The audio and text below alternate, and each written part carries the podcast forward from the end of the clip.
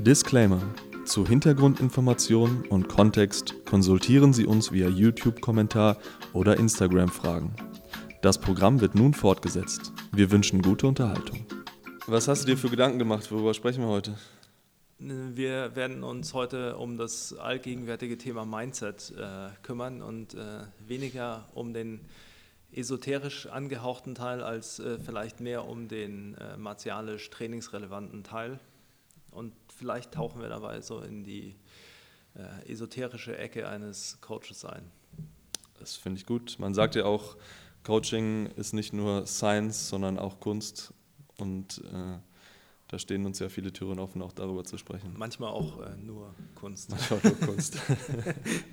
Deutschlands geballte Kompetenz. Den kann man reden. Sebastian und Rob, Es geht hier um Wachstum. zwei Sportler.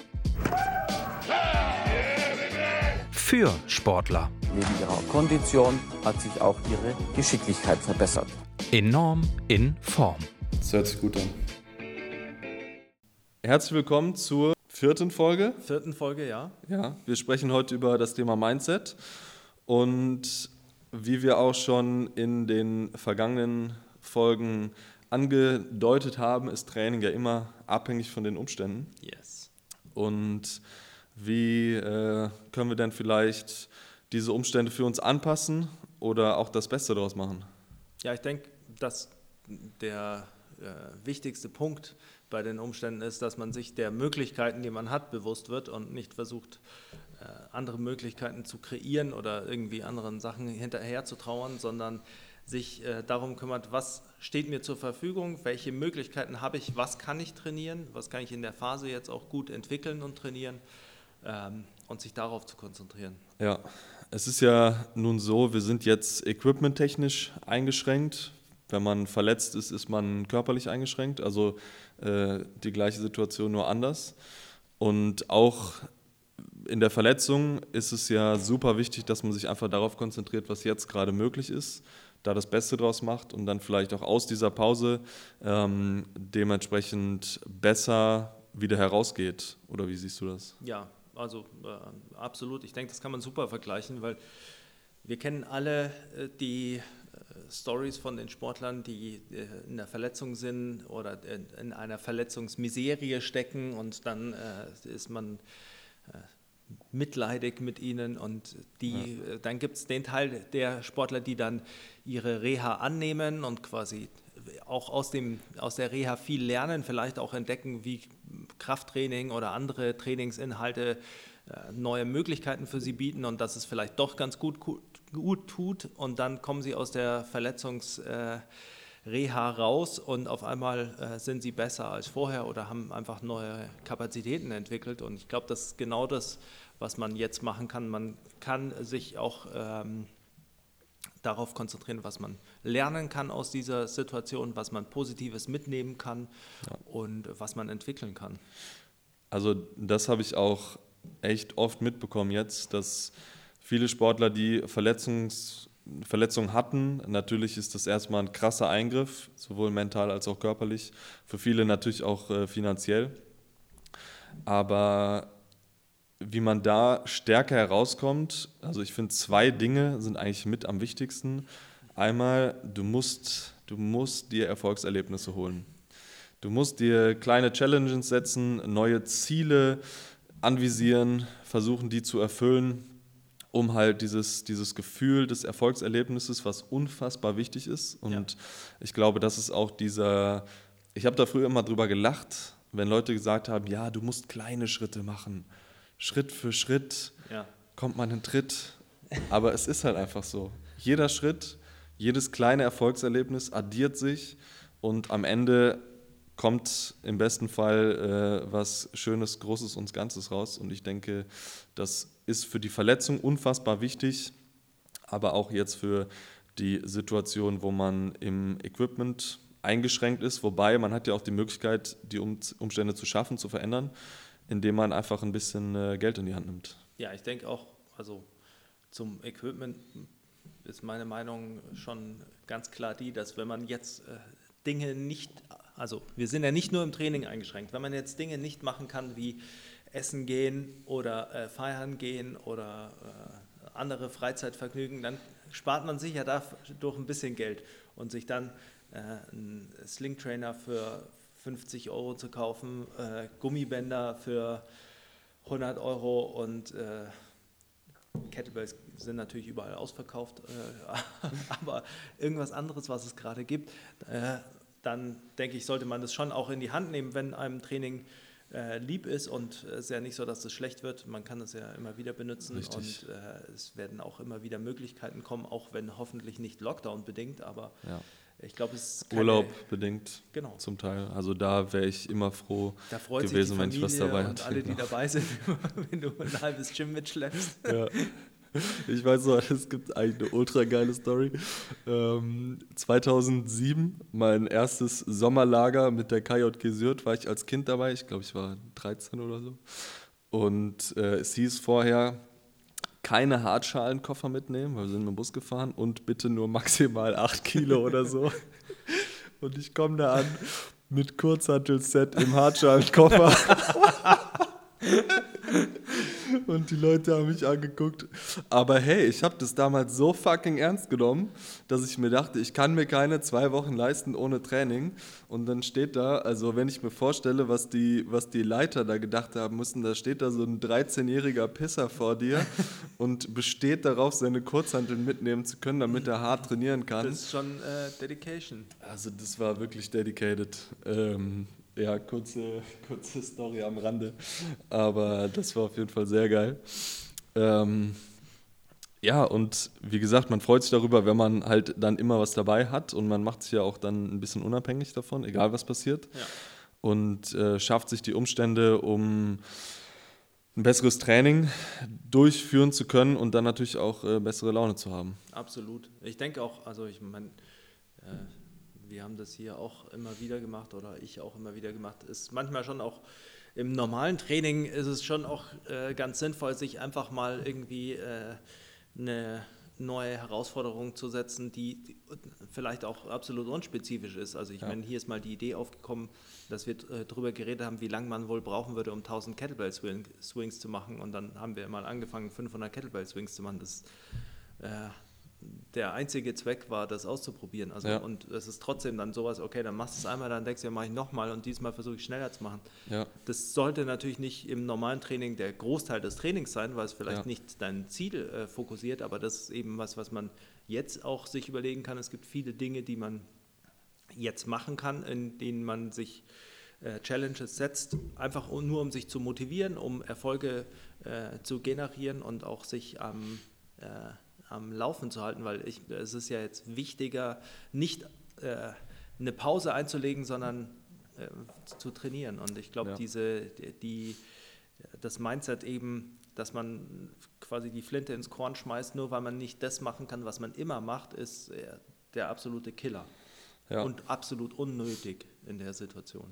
Richtig. Und äh, es, es gräbt das Loch äh, nur noch tiefer eigentlich. Ja, Also klar. das mentale Loch und Ja. natürlich körperlich. Und physisch auch. Ich unter. meine, du kommst aus der Phase jetzt des Lockdowns, kommst du raus und äh, hast nichts gemacht, was du irgendwie ausnutzen kannst, Ja, sondern äh, äh, fängst dann wieder in einem äh, quasi gesenkten physischen äh, Ausgangsstadium an. und das ist sehr nett formuliert.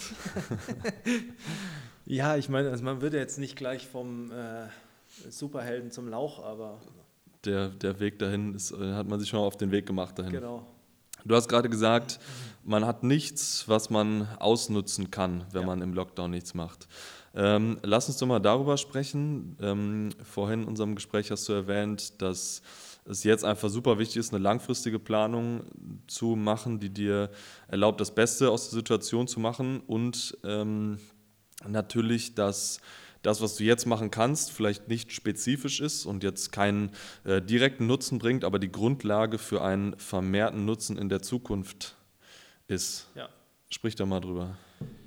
Naja, in, also zum einen muss man sagen, im normalen Training jedes Athleten oder jedes äh, normal Trainierenden ist ein Teil des, der Trainingsinhalte ist ja nicht spezifisch und ist nicht irgendwie äh, direkt fördernd, sondern bietet eine Grundlage oder sollte zumindest so sein, bietet eine Grundlage die man dann ausnützt. Und jetzt hat man halt in vielerlei Hinsicht nur die Möglichkeit, diese Grundlagen zu bilden und vielleicht nicht auszunutzen. Das einfachste Beispiel dafür ist ja, ich will meine Kraft steigern, meine Maximalkraft, oh, dann werde ich nicht nur Maximalkrafttraining machen, sondern ich werde Hypertrophietraining machen, da der Muskelquerschnitt quasi eine Grundlage, eine Grundkapazität ist, die ich dann ausnütze, um spezifische Anpassungen zu erreichen, um meine Maximalkraft zu steigern. Ja. Und genau das kann ich jetzt machen. Ich kann mich auf strukturelle Anpassungen konzentrieren, also Muskelwachstum. Ich kann mich darum kümmern, meine Sehnenfestigkeit zu verbessern. Es gibt natürlich noch mehr strukturelle Sachen, aber das wären mal die zwei bekanntesten quasi. Dann kann ich mich koordinativ weiterentwickeln und koordinativ bedeutet jetzt nicht, dass ich alles, was ich mache, auf einem Wackelbrett mache, sondern äh, Springen, Laufen oder Sprinten ja. äh, kann ich jetzt verbessern. Ich kann mich dem annehmen, was ich jetzt eben gut machen kann und wozu ich vielleicht mehr Zeit habe, weil ich nicht so viel Spezifisches mache. Wobei jetzt äh, Sprinten natürlich für viele spezifisch wäre. Ähm, und ich kann mich auch darauf konzentrieren, metabolische Anpassungen zu schaffen, also meinen Stoffwechsel, äh, also meine Ausdauer quasi schon so zu entwickeln, dass sie eine Basis bildet, die ich dann später wieder ausnutze mit äh, spezifischen Sachen. Ja. Und äh, dann komme ich eben aus dem Lockdown raus, kann wieder normal trainieren und habe vielleicht keinen Fortschritt gemacht, keinen direkten, aber kann dann in dem nächsten Teil, den ich wieder normal trainieren kann, kann ich das alles ausnutzen und mache dann einen größeren Fortschritt. Du hast einfach ein extrem großes Fundament gelegt, ja. auf das du bauen kannst. Vielleicht da der Begriff Phase Potentiation, also dass man eine Phase des Aufbaus vom Fundament nutzt, um daraufhin gehend die nächste Phase, die dann zum Beispiel Maximalkraft darstellen kann, ähm, die dann darauf aufbaut. Und je größer dieses äh, Fundament ist, desto größer kann halt auch das nächste Stockwerk werden. Genau. Äh, und so ähm, potenzieren sich quasi die Phasen nach und nach immer weiter nach oben hin zur Pyramide. Ähm, und das Beispiel hast du gerade erwähnt, Hypertrophie und Kraft. Hypertrophie strukturell, Kraft eher neuromuskulär, koordinativ, dass sich dann das eine, ähm, das, eine ähm, das andere quasi ausnutzt ja. und dementsprechend die Pyramide immer höher gebaut werden kann. Ähm, und dass wir uns jetzt einfach auf das konzentrieren, was optimal geht und nicht das nachahmen, was man nicht hat. Ja, und dass man sich jetzt vielleicht auch eben Gedanken darüber macht, was sind die Dinge, die ich jetzt quasi vorbereiten machen kann, damit die nächste Phase eben äh, ein erhöhtes Potenzial bietet. Ja, ich bin immer überrascht auch, also ich habe ja ein paar Fußballer bei mir im Training, wie wenig da gesprintet wird. Also sowohl im Verein ähm, als auch individuell. Und ich finde, das ist gerade jetzt eine unfassbar gute Möglichkeit, sich darauf zu konzentrieren ähm, und das halt diese dieses Grundelement, diese Grundfähigkeit, Sprinten zu verbessern, um dann im Spiel, auf das Spiel übertragen, in der Sportart besser zu werden. Ja. Und äh, ich denke, dass das, wie wir schon erwähnt haben, für viele jetzt einfach eine unfassbar gute Möglichkeit bietet, um sich weiterzuentwickeln, um das Beste daraus zu machen. Und wenn man sich das vor Augen führt und nicht immer nur daran denkt, äh, was jetzt gerade nicht geht, sondern daran denkt, was möglich was sich für Möglichkeiten eröffnen, ähm, dann kann man echt was Gutes daraus machen. Und ja. jeder hat mehr Zeit. Ja, ich glaube, also wenn man es ein bisschen so sieht, dass man diesen eigentlichen Zeitdruck weggenommen bekommen hat, weil sich ja auch eben alles so ein bisschen nach hinten verschiebt, die ganzen Saisons äh, starten später, die Wettkämpfe in den verschiedenen Sportarten sind fraglich, beziehungsweise später. Ähm, wenn man sieht, dass dieser spezifische Leistungsdruck wegfällt, dann kann man sich eben auf Dinge konzentrieren, denen man vielleicht sonst mehr Aufmerksamkeit schenken sollte, aber ja. die man einfach aufgrund des vermeintlichen Drucks eben nach hinten schiebt. Und das ist eben, jetzt kann man sich eigentlich mal Zeit nehmen, nicht mal richtig Sprinttraining zu machen im Sinne von, ich entwickle meine Schnelligkeit, sondern einfach, ich lerne jetzt einfach mal Sprinten, ich lerne Beschleunigen, ich lerne ja. Topspeed. Und zwar nur geradeaus und dann entwickle ich Richtungswechsel. Ich habe einfach die Zeit, das sauber zu machen. Und das ist etwas, was sich eigentlich super auszahlen sollte. Also wenn äh, man das jetzt irgendwie gut ausnutzt, dann sollte es eigentlich ja dazu führen, dass nächstes Jahr nicht nur die Leistungsfähigkeit äh, in der Fußballer zum Beispiel äh, gesteigert ist, weil sie mehr Vorbereitung haben in vielen Ligen, ähm, sondern auch äh, es eine positive Auswirkung auf die Verletzungswahrscheinlichkeit hat. Richtig. Und wer sich jetzt gut vorbereitet, der wird das Verletzungsrisiko auf jeden Fall minimieren. Ähm, und der ist alle denjenigen, die es nicht tun, einfach einen echt riesengroßen Schritt voraus. Ja. Und wie gesagt, wenn man sich das vor Augen hält, dann bin ich mir sicher, dass äh, jeder Motivation findet, um Gas zu geben und sich jeder auch gute Challenges setzen kann, um diese Erfolgserlebnisse eben einzuholen. Und Yes. gerade wenn es darum geht, Sprinten zu lernen, ich finde, ähm, das ist auch, ein, also ich habe es schon oft mitbekommen, dass es für viele ein extrem großes Erfolgserlebnis ist, wenn sie Sprint-Drills wie A-Skips, A-Switches, Ja. ähm, wenn sie daran arbeiten und die Dinger irgendwann können. Ja. Also es gibt wirklich viele, bei denen ähm, da ein koordinatives Defizit besteht. Und das ist geil, wenn man das checkt und allen seinen Homies zeigen kann, äh, Das wie, ist ein wie gut man das gelernt hat.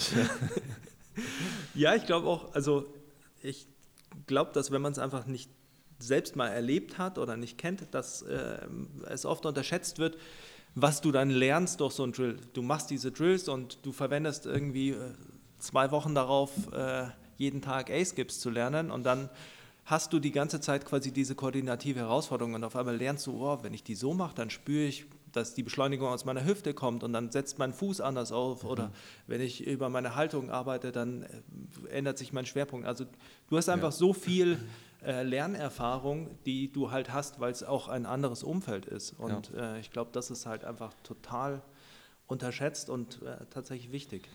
Ja, und das ist eine Erfahrung, die muss man selber machen. Da Ja. kann dir ein Coach erzählen, was er will. Ja. Ähm, wenn du das so machst, dann spürst du das. Ähm, solange man das selber noch nicht gelernt oder noch nicht erfahren hat, ähm, wird man das nicht umsetzen. ähnlich Ja. fühlen oder ähnlich umsetzen können. Haben wir gut gemacht eigentlich. Aber gut gemacht, Also äh, wir sind zufrieden mit uns. Äh, Ich, hoffe, ihr auch. ähm, in diesem Sinne, ähm, steckt den äh, Kopf nicht in den Sand. Richtig, Sondern- sondern voll durch die Wand. Genau. Äh, nutzt die Möglichkeiten und äh, bleibt in Form. Bleibt in Form. Ähm, kommentiert bitte gerne bei Instagram, stellt Fragen. Ja. Ähm, bewertet auch auf Spotify oder den anderen Plattformen gerne diesen Podcast mit einer ehrlichen Bewertung, wie unfassbar. Gut ist, Gut, weil wenn er sie ist- nicht gut ist, äh, kommen wir auch vorbei und machen ganz ehrlich Ärger, Richtig, persönlich. persönlich. Oder auch äh, mit gefährlicheren Leuten. Ja, Und äh, gleiches gilt natürlich für Abonnieren und äh, Glocke läuten und äh, alles, was man halt so macht, wenn man ein äh, netter Mensch ist. richtig. Und äh, wir freuen uns auf Folge 5. Wir freuen uns. Bleibt in Form. Enorm in Form.